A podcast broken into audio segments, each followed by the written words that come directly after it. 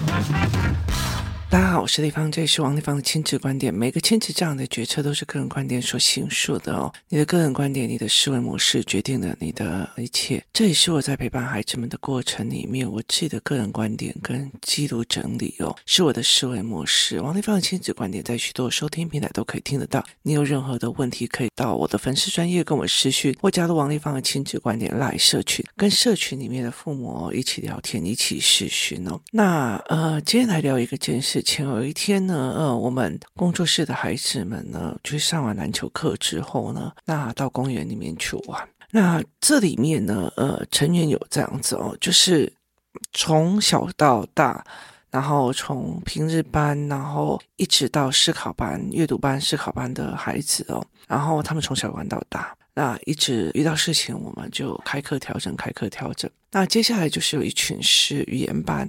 上语言班的小孩，然后这大概是国小一二年级，接下来就是一个小小孩班。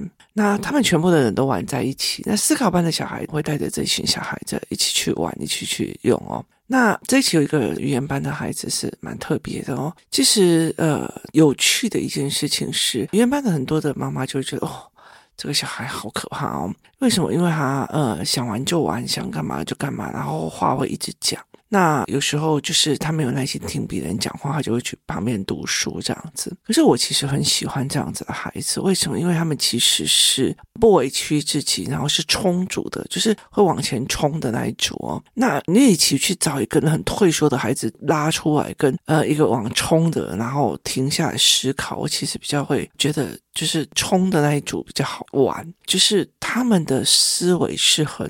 快速，然后移动哦，所以其实是比较有趣哦，是有在思维，他并不会觉得说，哎，立方也要我回答什么哦，那。这个孩子有一天，妈妈在跟我们聊天的时候，他就在讲说，他走到哪里都呃被别人不喜欢哦，因为我看到了他在跟别人聊天的过程，或者他在要去加入一个团体的过程里面，他的眼睛是非常非常受伤的哦。那我就在讲一件事情，他看起来很皮，然后看起来一直往前冲，一直在往前冲完哦，是因为他并不知道在这个团体过了多久以后，他会开始被讨厌，所以行穷行胜啊，讲啊，总比没玩到的好哦。所以他的心态是这这样子哦，我就说那个小孩的眼神哦，在看别人的时候很受伤哦，他一定是在所有的人际关系里面，然后莫名其妙，所有的莫名其妙是他看不懂为什么别人不跟他玩的，他看不懂为什么，所以其实他会就会有很受伤的这样状况哦。我觉得其实，在台湾这种小孩会非常非常多，他不知道怎么跟人家玩，却要去跟人家玩，就是他不知道怎么玩法，然后为什么别人会这个样子。那所以他就会开始用冲的、用跑的、用任何的这种方法。那他也不明白为什么别人不跟他玩了。所以其实他在人际关系是一直受挫的。那有时候他们会开始生气啊，然后生气又会上所谓的 EQ 课，EQ 课又讲嘛，忍忍忍忍哦，忍到最后，其实他情绪往哪边走，其实你都不知道，因为事情没有解决嘛。所以在这整个状况里面，这个孩子的状况就非常非常的差。可是呢，家庭常会跟他讲说，可是王丽芳最喜欢这种小孩哦，为什么？因为他很有趣，思维很有趣，然后会一直讲一直讲。那其实只是冲动或者是人性的部分，有些概念没有。例如说呢，呃，工作室已经有很多的妈妈来跟我聊了哦，就是就是思考班的这一群父母，他就跟我讲地方。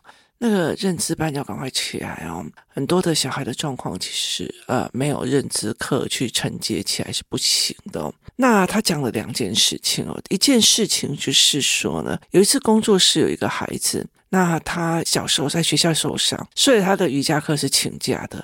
他的瑜伽课一请假呢，那个嘉宾就去问其中一个孩子说：“那你要不要来上？”他跑的跟什么一样，我不要不要不要不要上课，我不要上课，我不要上课哦。那呃，这件事情我跟我家儿子在讲的时候，我就要哦，如果是工作室的小孩，就是说思考吧，觉得有机会可以学，那干嘛不学啊？这这是认知上的差距啊、哦。所以呃，像我女儿啊，例如说，我跟她讲说，哎，姐姐有一个课程，它是一个国外的一个团体过来，那有个演讲，你要不要报名嘛？妈妈帮你报名去看。好啊，当然好了，可以学东西，为什么不好？可是有多少的小孩是我妈跟我讲，我不要去，就是妈妈啊，个高级啊，一天啊，求他，拜托他，你可不可以去？所以这整个观念是完全是不行的。所以其实是认知的问题哦。然后另外一个东西就说，接下来就是这个孩子所要闯的祸，就是呃，我们在玩的过程，前面有个小孩就很大声的在那骂他这样子。那那个是美玲老师的儿子，那所以就美玲老师就去处理了。那美玲老师去处理的时候呢，哦，当然很多的小孩就冲过来跟我们讲，就是实况转播哦。那实况转播的意思就是说，呃，溜滑梯的上面其实是有一个扶手的。那这个孩子呢，其实要溜下来的过程里面哦，比较大的这个孩子去拉他的脚。就是去扯他的脚，意思就是说，如果你正要在呃拉着栏杆在弄的时候，这个人去扯他的脚，这个小孩是有可能整个往后倒头去撞到那个水泥地板的，所以这个小孩子就很生气的大骂他。他其实有一个很厉害的一个点哦，我们老师而且有个很厉害的点，就是他只要委屈，他就真的是非常非常大声哦，因为他那时候在工作室是最小的，那这些思考派哥哥姐姐都是很大，所以他不大声，其实别人不知道他被欺负。的，对他就很大声在讲这样子哦。那他很大声在讲的时候，那美玲老师过去，然后过了没有多久，我就听到美玲老师大骂出来，就是骂那个呃，就是国小二年级的孩子。他就说，呃，什么叫做浪费时间？然后他就讲说，你知道你这样子会害死我儿子吗？我的儿子是拿来给你这样子欺负的啦。如果我的儿子发生了什么事情，你赔得起吗？你赔得起我吗？我的儿子对我来讲多重要，你知道吗？就跟你对你妈妈来讲是超重要的一个人。如果有人这样对你，你妈妈也会应该很不爽的。好，后来其实呃，我就在下面讲，因为他呃，美玲老师很大声，然后很生气这样子。好，这个差别点在哪里？我的游戏团体有两个很重要的一个东西。第一件事情，别人欺负你的孩子，甚至要让他受伤，你绝对绝对不能跟他讲没关系，你绝对绝对要非常非常生气。他卡到哪一个点呀？我今天打你的小孩，你如果跟我讲没关系啊，小孩玩一玩哟。对打人的这个小孩，他不会学到说，原来我打 A，A 后面还有妈妈，还有家族呢。他完全会不会给你怕的，会不会怕？他没有去考量，人家也是人生父母养的这件事情。所以，其实我觉得，在台湾所有的游戏团体或者是游戏体制里面，他一直卡在一件事情：小孩没有办法好的一件事情，是在于是你今天到了十八岁、二十岁，你杀的人的时候，你要了解他的爸爸妈妈是多恨你。可是小孩没有，因为他在那个游戏的过程里面，我打他以后，他妈妈还说没关系，我已经反省还有道歉就好了，没有没关系。换到十八岁，换到三十岁，你的小孩被人家脚这样扯下来，让他后脑勺去撞到地的时候，我告诉你，当妈妈的你会讲出来说没关系吗？你讲不出来的，那你为什么这时候你要装大度？没有的，你的小孩被欺负了，你就要。摆明的是不喜欢任何人欺负我的孩子，弄我的孩子。今天就算是我王立章的儿子去弄到你的小孩，你也应该这样子对我的小孩，要不然你会害了我的小孩，也会害了自己的小孩。你的孩子听了很多次，妈妈就讲啊，没关系啦，我儿子不会痛了。好，他接下来他生病了，他被欺负了，他会愿意跟你讲吗？没有啊，不会跟你讲。为什么？因为你在他面前就是一副那种别人欺负我，我还要原谅他的那个样子。所以这件事情是完全没有的哦。那第二件事情呢？这一群妈妈在处理这个小孩的时候，他们全是蹲下来的，他们全是跟他在同一个高度上。虽然他们声音很大，他们在同一个高度上，我们不允许是说哦，你站着高高的去骂把人给阴呐，你听有意思吗？因为你不是在教，你是用在你的权势在压人。那后来对方的妈妈也压着这个，就是把他拉着这个小孩。然后让他把这件事情处理完。那很重要一件事情是，到他们这件事情处理完了以后，我就问美玲老师说发生什么事情？他就说，因为他扯这个小孩，就是扯他儿子嘛，然后后脑勺会撞地板，所以他儿子就会反应出来。那当他再去跟他要把事情厘清的时候，就是欺负人的这个孩子去拉人家脚的这个孩子，他要把事情厘清的时候，他就他就马上要跑了。他不想面对，他要跑，他就说你们不要浪费我的时间，就是因为他讲你们不要浪费我的时间，所以美玲老师才会生气。什么叫浪费你的时间？我要把事情搞清楚，我哪有什么？你把他打了以后，不要浪费你的时间，你要走的，没有这一回事。于是他就生气，然后骂。他也讲了一件事情：我不允许别人任何一个人打我的孩子，揍我的孩子，让我的孩子受伤，就如同你对你妈妈也是很重要，是这样子的一件事情。所以，到后来妈妈跟我讲说，这是这个孩子。第一次去真正的面对他自己的错误，而去面对的对方的怒气，包括对方父母的怒气，也真正的去把这件事情讲开、摊开。那很大的一件事情，你不能够讲说，哎，原来的胜小孩在玩，打一下会怎样？玩一下而已。好，如果是这样子，这个妈妈也不能来了。所以我有两个要求，第一件事情是，你的孩子被欺负了，你不可以跟我讲说你没关系。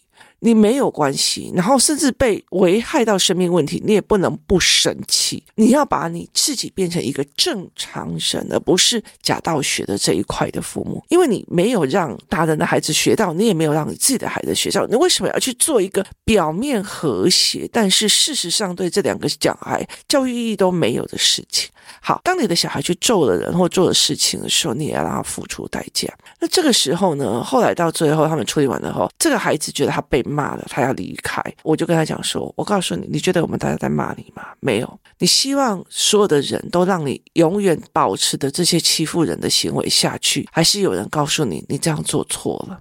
他想想说：“嗯，我希望有人告诉我这样做错。”我就跟他讲说：“，来。”我指给你看，我就指着思考班的那一群人。这个姐姐以前呢，他也是揍了人，然后后来他还拿了他的钱去赔偿对方。这个哥哥也有，那个哥哥也有。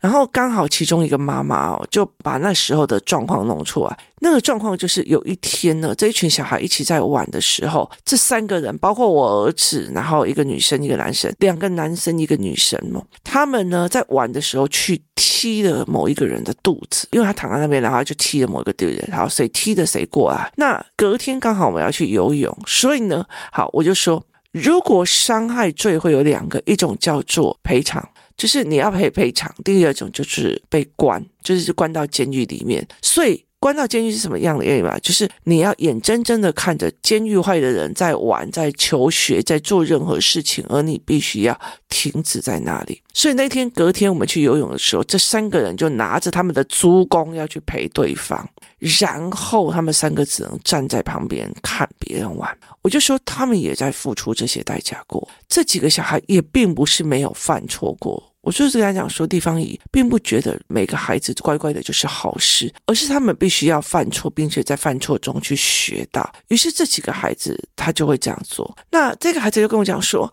啊，我怎么没有听过？我来这个团体之前都没有听过这件事情哦。”那后来再回到家的时候，我在问我儿子说：“你还记得这件事？”他说：“我记得，但是不要再提起了。”他说他记得他那时候去攻击人，然后后来到最后他必须要赔偿，然后必须要被看着大家玩这件事情。我就说，其实真正的世界就是这个样子。你造成了别人的受伤，你造成了别人的财务损失，你本来就要拿你自己辛苦赚的钱去做赔偿的这个动作。这是真实的社会，并不是说哦说一句对不起就可以没这件事情。这不是一个正确的一个思维观念，而且每一个人的后面都有一堆的妈妈。他有一堆的妈妈，他有他有妈妈，他有爸爸，不会这件事情就这样没了哦。所以你怎么去看这件事情呢？是非常的重要的一件事情。所以这个孩子是从头到尾都没有人告诉他，你不可以这样玩，你不可以这样做，甚至没有人去告诉他，去让他听到别人妈妈的心声，也没有让他去听到别的孩子为什么不喜欢的原因，就是。大家为了表面和谐，让这个孩子完完全全不清楚的一件事情是：我到底做错什么？我为什么讨人厌？他都不知道，所以他很开心。遇到问题，我遇到大人，我要走了，你们不要浪费我时间。你弄的人，你弄伤的人，你要肇事潜逃，还怪别人弄到你的时间，浪费你的时间。你觉得这个妈妈会不会憋气？她一定会生气起来。这才是一个你真的是为所有的孩子在想的一个地方。你不能是。因为觉得哦，这样他会丢脸，这样他会怎么样而去做？就我觉得很大的一个原因是在你怎么看这件事情哦，就是在很多的时候，别人讲你两下你就崩溃了，你就疯掉了，你就怎么样？跟别人讲你，那你觉得你这辈子不需要有人讲你吗？其实在，呃工作室里面，我有看到很多大人说不得。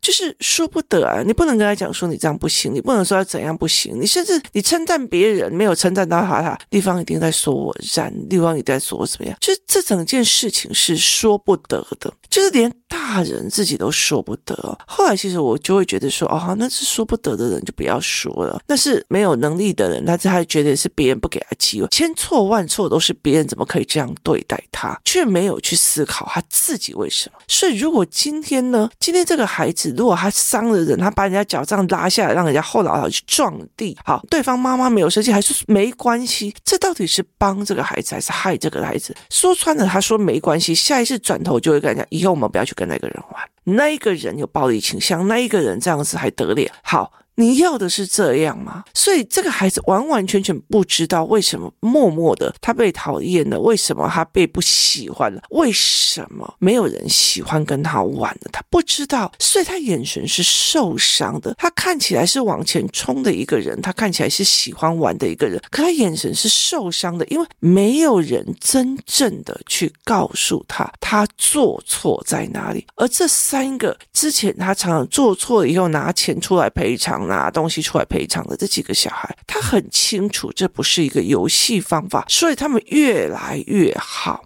他们也这样犯错过，他们也会打人过，他们在游戏团体里面也冲突过，他们怎么去面对的，怎么去处理的，所以他们很清楚一件事情：这个受伤是要赔偿的，这个受伤是要怎么样。他们更清楚的一件事情：如果今天有人中了我，我不要教他，跟他讲没关系，接下来他就会用同样的方式去面对他的人生。你干嘛去在意他这一次打你？因为他如果同样的状况一直延续下去，他。早晚进监狱的，他早晚去婚姻不幸福的，因为只要一不如他的意，他就是打老婆；不如意的方式，他就去打孩子。这样子的方式一直呈现下去，对我来讲，我现在为什么要跟他争一时，而不让他自己用自己的性格去毁千秋，毁了自己的人生？所以，其实对我的儿子来讲，没必要跟他生气啦，没有必要跟他这样啊，让他带着这个东西继续下去就就好了，是不好为人师哦。所以，其实我其实常常在想。一件事情，为什么层次越高的人，他越来越不想要去告诉你，我不要得罪你，我也不要讲什么。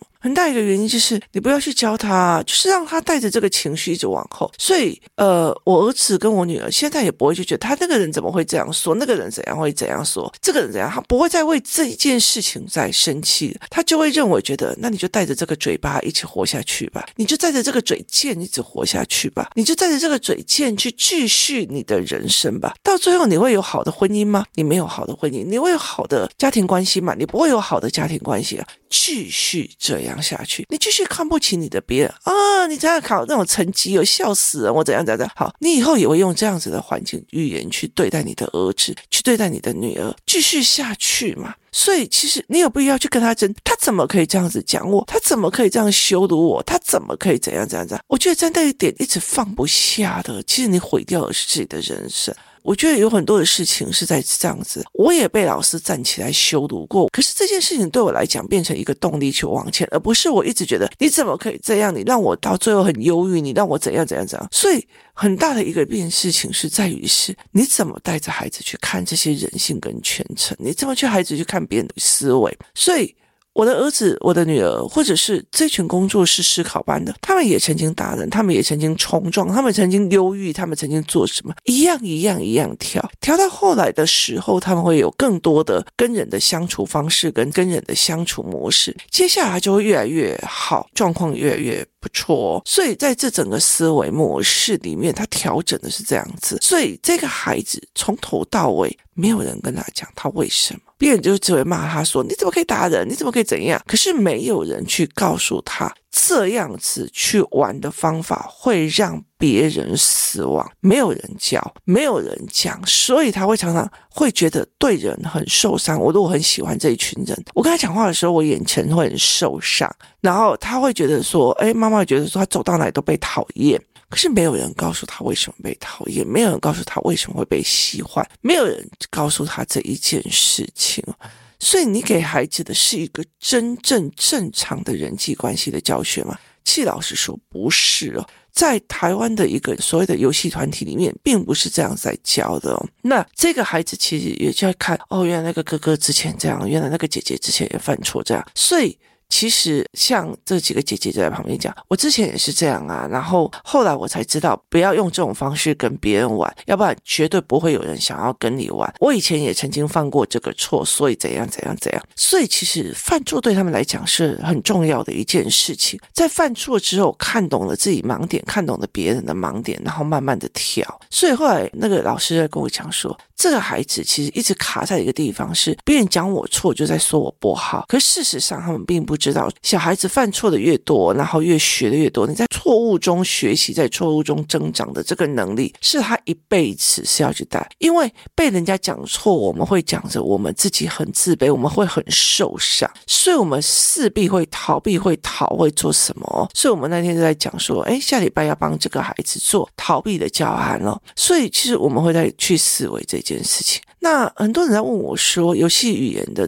这个部分教材会不会在用？我说会，可是问题是，呃，现在是活动领导员班或者是其他的班级在跑。那可是我在想一件事情是，在游戏团里面，这种游戏的氛围里面，这种角色里面，如果你没有在这个玩的过程去发现这个孩子的状况，去发现这个孩子的思维，去发现这个孩子的角色的模式，那你怎么去跟他谈？就是你怎么去跟这个孩子谈这件事情？你怎么去跟这个孩子聊这件事情？哦，所以。游戏语言是一种，例如说你照课本，你会读课本的，可是你课本会不会用？游戏团就是我上了游戏语言，我上了思考课，我上了语言班之后，游戏团就是让他们这样一直玩，一直玩，一直玩的，他就是这样子的思维模式，然后一直去练的。那你在这整个过程里面去看到我犯错了，我被处罚了，或者他犯错了，他被人家讲了，好，那你就在旁边学到，所以旁边的人几乎都在学，就是一起学。然后他们也不会觉得你丢脸，为什么？因为他们也常曾经这样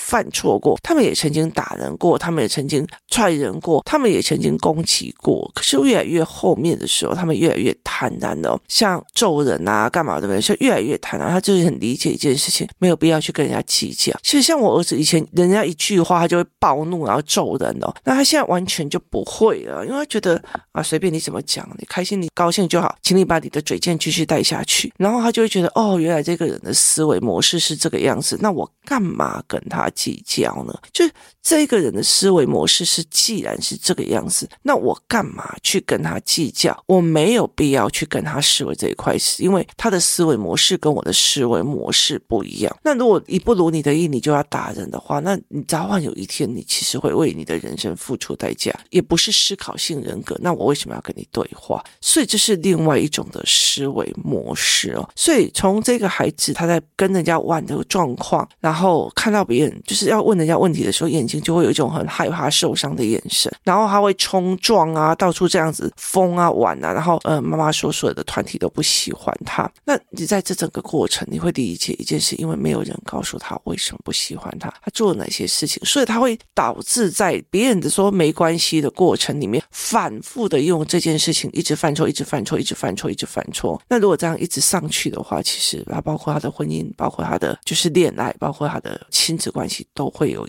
同样的问题。所以这是一个很重要的概念。所以他在这个游戏团体里面，他学到了什么？不是说他要是一个会打人的孩子，这件事情就结束了，而是在这会打人的过程里面，我们开始知道，哦，原来他不知道这个后果，不知道这个后遗症，他不知道为什么这个会让别人那么的生气，他也不知道原来他玩的方法是错的，他也不知道原来要听懂别人在跟他把事情瞧清楚的这个面面相。当他开始一次一次在游戏里面练的时候，他会觉得，哎，就好了哦。所以那天刚好我的小孩拿了一个那副枪去，然后有一个小孩把他的那副枪弄脏了，然后甚至弄坏了。他们两个就开始瞧，然后这个女生就去帮他洗干净，帮他弄。就是他们自己去，你把我的枪弄坏了，那你要怎么办？然后他们两个就开始商量，然后开始想对策，开始做什么事情。然后后来他们就是把这一件事情自己处理完，就是。大孩子他们并不代表他们没有冲突了，或者是没有去把别人的东西弄坏，而是他们一连再再三在这个过程里面，会了协商，会了了解，会了甚至怎么去把我自己做错的事情去弄掉。所以其实慢慢的，其实越来越后面，我们甚至不知道小孩发生的任何冲突，为什么？因为他们自己去商量，自己去赔偿，然后自己去做好事。所以，所以有时候呢，因为他们有带那个手表嘛，手表就有积分数，所以有时候他们就会做什么事情，你知道吗？就是我的手表被你弄坏了或干嘛，他们就会送积分给对方赔偿积分，他们都自己去协商，自己去做，这是我们大量游戏团体之后累积下的一件事情。孩子他一直很讨人厌，走到哪个地方都是冲突的。其实很大的一个原因是因为没有人真的教他为什么，也没有人叫他去面对双方说清楚，甚至没有教他怎么做后续处理。今天谢谢大家收听，我们明天见。